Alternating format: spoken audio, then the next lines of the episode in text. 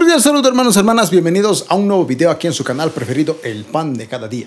Les habla su fiel hermano y servidor Yasmani Delegado y en esta oportunidad continuamos con una nueva clase de nuestro curso de escatología de Apocalipsis.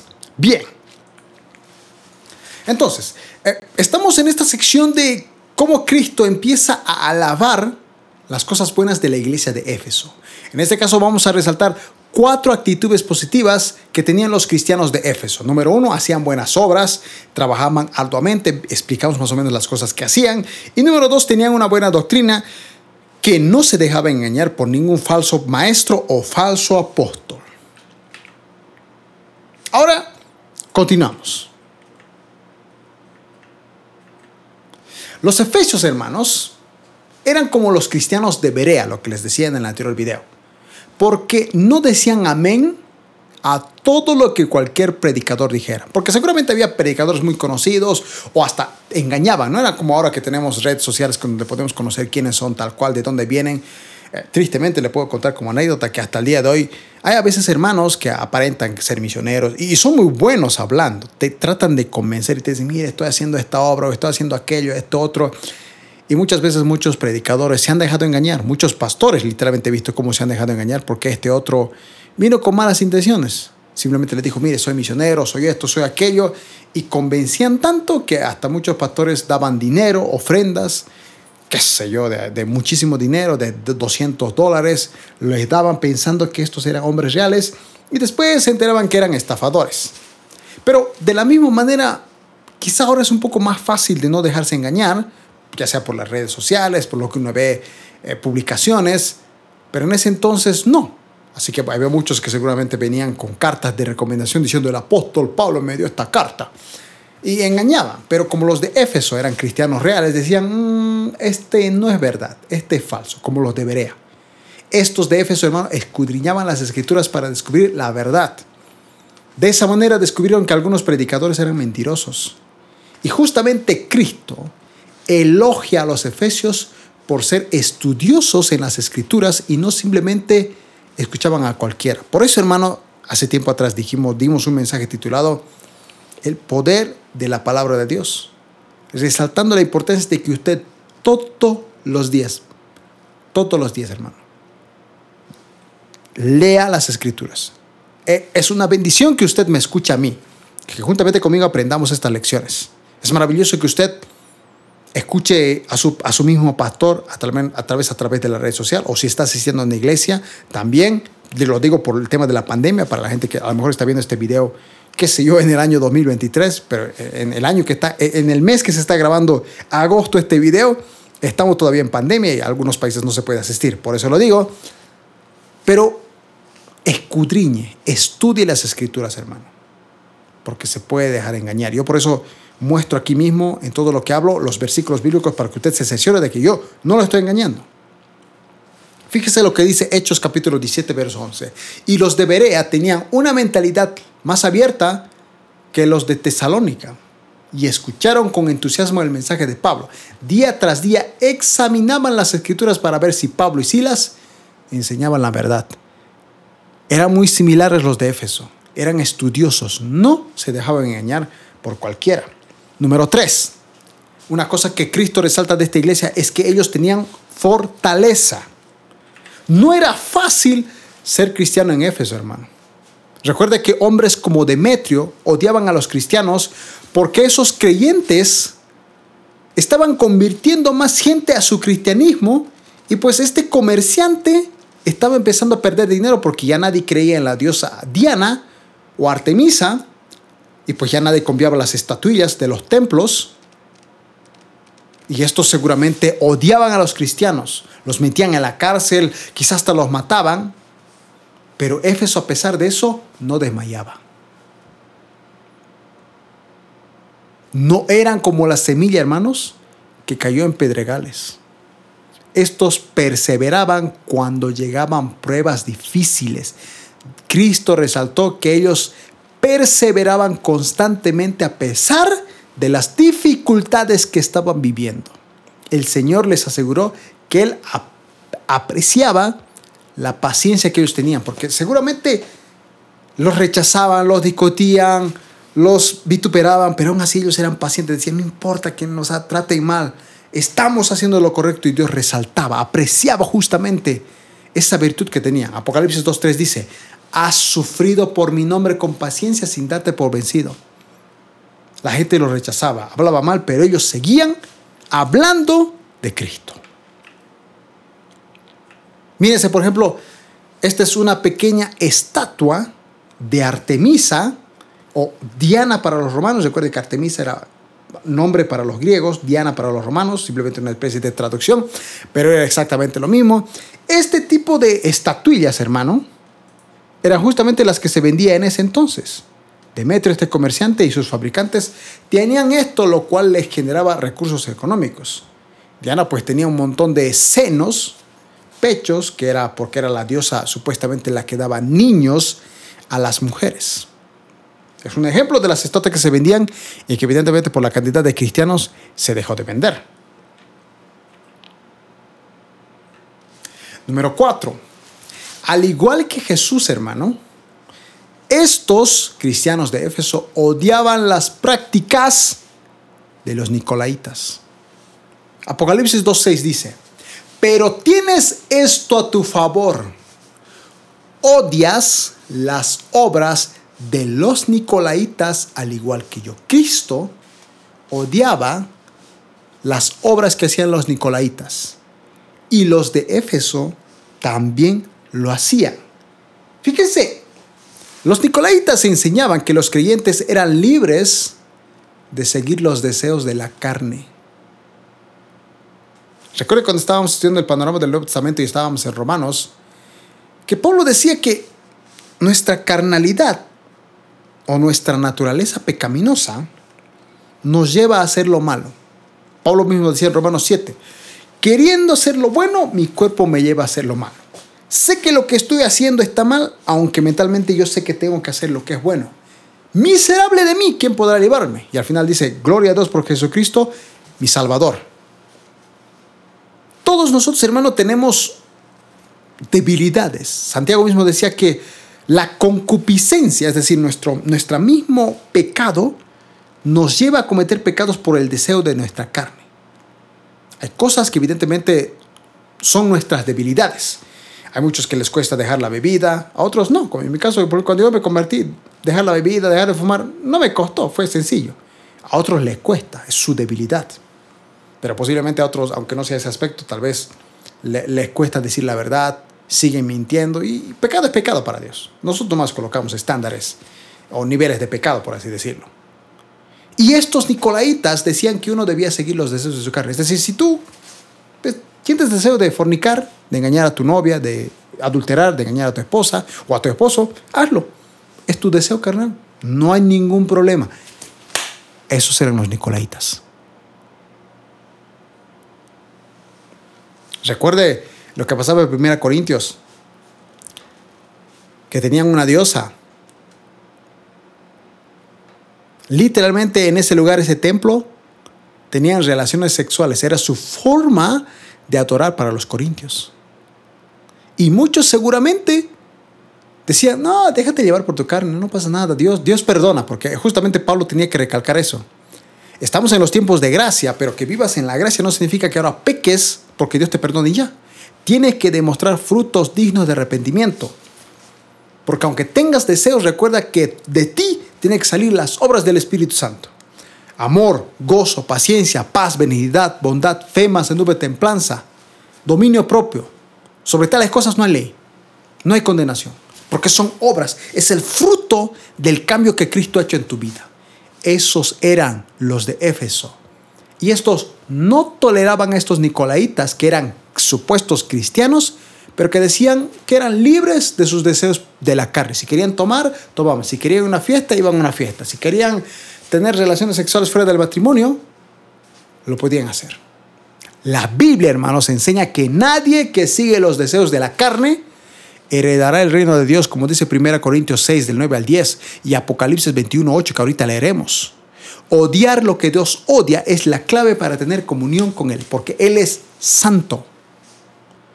Y vamos justamente a ver más adelante cuando estemos en la iglesia de Tiatira que los de Tiatira sí aceptaban y toleraban a los nicolaitas. Es decir, ellos decían, bueno, sí, podemos convivir con estos que, que, que, que, pues, hacen este tipo de cosas. Okay. A lo mejor no lo hacemos, pero toleramos, es decir, que seguimos siendo amigos, seguimos socializando, seguimos conviviendo. A diferencia de Teatira, Éfeso no lo hacía. Fíjese lo que dice 1 Corintios del 6, capítulo 6, verso 9 al 10. ¿No se dan cuenta de que los que hacen lo malo no heredarán el reino de Dios? No se engañen a sí mismos. Los que se entregan al pecado sexual o rinden culto a ídolos y cometen adulterio o son prostitutos y practican la homosexualidad o son ladrones, avaros, borrachos, insultan y estafan a la gente, ninguno de estos heredará el reino de Dios. Pero los nicolaitas decían, no, déjate llevar por tus deseos carnal, no pasa nada. Ya había falsos. Y evidentemente los de Éfeso, como estudiaban las escrituras, no se dejaban engañar tan fácilmente. Tenemos que ser como los de, de Éfeso, hermano. Obviamente no perdiendo ese primer amor. Que ahorita vamos a llegar a eso. Pero Dios está resaltando las cosas positivas. Apocalipsis 21, verso 8 dice, pero los cobradores, cobardes, perdón, pero los cobardes, incrédulos, los corruptos, los asesinos, los que cometen inmoralidades sexuales, los que practican la brujería, los que rinden culto a ídolos y todos los mentirosos, ojo, mentirosos, tendrán su destino en el lago de fuego que arde con azufre. Esta es la segunda muerte. Los de Éfeso odiaban estas prácticas de seguir sus deseos carnales creyendo que la gracia de Dios te permite hacer lo que quieras. Si somos, si antes éramos esclavos del pecado, como dijo Pablo hermano o hermana, ahora que estamos en Cristo somos esclavos de Cristo. Somos libres del pecado. Y por consiguiente tenemos que esforzarnos para vivir en santidad. Usted puede equivocarse, hermano. Puede fallar. Pero entonces ve su corazón y ve si realmente usted se esfuerza. No sea un hipócrita como estos nicolaitas. Estos nicolaitas básicamente eran los que Dios dice, los vomitaré de mi boca. Porque no están siguiendo la voluntad de mi Padre. Bien. Dicho esto, ahora ya que hemos visto las cosas que Cristo alababa de esta iglesia de Éfeso, ahora vamos a un problema que tenían. Vimos su avivamiento profundo que tenían con Pablo. Timoteo se quedó a seguir la obra, pero años después habían perdido su primer amor. Hacían estas cosas, seguían evangelizando, seguían ayudando al pobre, seguían rechazando a los falsos profetas, leían la misma Biblia, pero habían perdido su primer amor. Hacían las cosas sin amor. Y recuerda lo que Pablo decía. Puedes tener don de profecía, hablar en lenguas, señales y milagros, puedes ayudar al pobre, puedes tener una fe gigantesca, pero si no tienes amor, no eres nada. Eras címbalo que retiñe, metal que resuena. 1 Corintios 13. Entonces, dice Apocalipsis 2.4, pero tengo contra ti que has dejado tu primer amor. Note que el Señor, hermano, mezcló estas cuatro cosas positivas con una negativa. Tenían cuatro cosas buenas, pero había una en la que estaban fallando. Él los exalta por estas cuatro cosas. Dice, ustedes son extraordinarios, no siguiendo la obra de los Nicolaitas, rechazando a los falsos maestros, haciendo buenas obras pero hay una área que están haciendo mal. Es más fácil, hermano, recibir corrección cuando se mezcla la alabanza con la corrección. Una cucharadita de azúcar endulza la medicina amarga. Si queremos ser como Cristo, hermano, saliendo un poquito del tema, tenemos que entender cómo es Cristo. Cristo, hermano, para disciplinar a alguien, no va directamente al pecado resalta tus buenas cosas. Una, una recomendación que siempre le voy a dar a usted, hermano, es que en su vida misma o en la vida de otro cristiano, inmaduro o nuevo, siempre vea más las cosas positivas que las negativas. Porque a veces cuando un cristiano se equivoca, lo primero que la gente hace es directamente mirar todo lo negativo que hay en esa persona y se olvida. Por eso tristemente a veces vemos que cuando alguien se equivoca, lo disciplinamos. Pero si alguien hace cosas buenas, ni siquiera un felicidades, ni un aplauso, ni nada.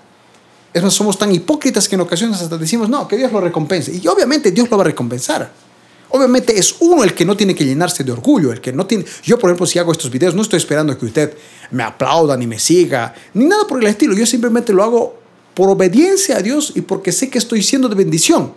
No importa si la gente esté de acuerdo con lo que enseñe o no esté de acuerdo, si me felicite o no me felicite, si, si me dé un like o dislike, o se desuscriba del canal, o me diga que no, no soy bueno para nada, o, me, exalte demasiado, no me enfoco en eso. Si la gente dice algo bueno de mí, excelente. Yo soy el que tengo que mantener la humildad. Sin embargo, Dios nos enseña que a cualquier persona, por más error que tenga, debemos exaltar sus virtudes. Y eso es muy bueno. Proverbios mismo dice, cuando vayas a hablar con alguien o tengas que solucionar un problema, la lengua blanda convence. Es decir, que cuando usted tenga un problema, hermano, no vaya directo al ataque. Vaya con una lengua suave. Y si quieres convencerlo, por ejemplo, me acuerdo que eh, acá en mi casa, le voy a contar una anécdota, justamente con este ejemplo. Acá en mi casa, pues, eh, yo pago alquiler. Durante estos casi tres meses, o más, casi cuatro meses, no se pudo trabajar acá en Bolivia. Bueno, digamos que el trabajo disminuyó y pues no podíamos pagar el alquiler que pagábamos. Había muchos eh, en, en mi país que estaban pidiendo una ley para que se pueda pagar solamente el 50% del alquiler. Es decir, como que, que haya una ley para que los dueños de casa rebajaran sí o sí la mitad del alquiler. Y yo muchas veces hablé con la dueña de casa, le hablé, le expliqué, le, dije que no podía pagar eh, todo el monto, pero ella decía, no, bueno, sí, pero no, no puedo rebajarte tanto. Eh, y era un poco complicado. No quería, no quería, ella directamente iba al ataque. No es una mujer cristiana ni nada, así que, pues, ¿qué podía esperar? Pero entonces me acuerdo que leí Proverbios y decía, la lengua blanda convence. Es decir, que si tú hablas con tranquilidad, puedes convencer. Pero si tú vas directo al criterio, vas a empeorar las cosas. Así que yo me acuerdo que un día me reuní con la dueña y hablé pasivamente. No, no fui al ataque, no le dije, mire señora, ¿qué le pasa? ¿Cómo es posible? Mire, estamos muriendo de hambre y usted me quiere aquí cobrar lo mismo, ¿qué le pasa? No, porque no ganaba nada demostrando además que uno tiene que ser cristiano y tiene que ser maduro. La señora evidentemente se notaba en su cara que no quería rebajar y iba con una actitud así de, no, no, no quiero rebajar, pero yo fui con una actitud blanda, paciente, fui y hablé mi, con calma, o sea, hablé con dulzura, tranquilamente. Exalté sus virtudes, le dije, mire, usted es una buena señora, usted no, nunca me ha exigido de más, eh, usted ha sido muy buena conmigo, alguna vez me retrasé con el alquiler, usted tuvo paciencia y yo también le pagué, gracias por eso, resalté las cosas positivas. Y cuando le empecé a decir, mire, la situación está así, tal vez puede rebajar esto, este monto, este monto, y al final, con esas palabras blandas, resaltando las cosas positivas de la señora, porque aunque no es cristiana, también había cosas buenas que ella hacía, resalté esas cosas y ella me pudo rebajar el alquiler. Ahora, esto solamente es un ejemplo por la situación que estamos pasando. Al menos me rebajó en ese aspecto. Dios siempre, cuando quiere disciplinar a su hijo, siempre te va a resaltar las cosas buenas. Porque todos hemos hecho cosas buenas. Y después de resaltarle cuatro cosas buenas, recién le dice, hay una cosita, una cosita, te falta mejorar. Has dejado tu primer amor. Hermanos, es más fácil recibir corrección cuando se mezcla con alabanza. Seamos honestos, cuando alguien te dice, oye, tienes que cambiar esta actitud, automáticamente la rechazamos, vamos a la defensiva, no queremos escuchar. Pero si alguien nos dice, oye, eres muy bueno sirviendo a Dios, de verdad, amo tu, forma de adorar a Dios, eres tan íntegro, se, nota que cuando predicas o cuando hablas o, cómo vives, cómo tratas a tu familia, eres una inspiración. Pero, pero ¿sabes? Deberías mejorar tu oración. No estás viniendo mucho a, los, no sé, al culto de oración y tú eras alguien que venía mucho. Estás fallando en esa área. Deberías venir y Dios te puede recompensar más. Cualquiera recibiría más fácilmente esa exhortación, e, esa corrección en la vida. Pero si yo le diría al hermano, oye hermano, deje, ¿por qué no está viniendo a la iglesia? Debería venir, hermano. usted está pecando, ¿eh? No está viniendo a la iglesia lo arruinamos. y Dios, Cristo en este caso, nos muestra ese ejemplo. Cristo primero resalta las buenas cosas y después le dije, mira, esta cosita estás mal. Tienes que mejorar. Bien, entonces, hermanos, hemos llegado a la recta final de este video. Vamos a continuar todavía con, con los problemas que había en, la, en, Éfeso. Hasta aquí estamos viendo cómo debería ser nuestro trato. Si somos imitadores de Cristo, deberíamos aprender también de, de cómo deberíamos tratar a los cristianos. Siempre ir con lengua suave, suave, ir pasivamente, resaltar siempre lo positivo de una persona para corregir aquella cosita que no está bien. Cristo resaltó cuatro cosas de esta iglesia y vio una en la que debía mejorar. Así que, amados hermanos, como siempre les decimos, si ha sido bendecido con este video, eh, apóyenos con un like, dejando un comentario, suscribiéndose, compartiendo el video con sus amigos, siguiéndonos en nuestras redes sociales, escribiéndonos a nuestro número de WhatsApp, ya sea consejos, consejería o peticiones de oración, con un mensaje de texto, un mensaje de audio. Y si quiere apoyarnos a nuestro ministerio a través de PayPal con una ofrenda, todos los datos e información se encuentran en la descripción de este video. Amados hermanos, hermanas, me despido y nos vemos en el siguiente video.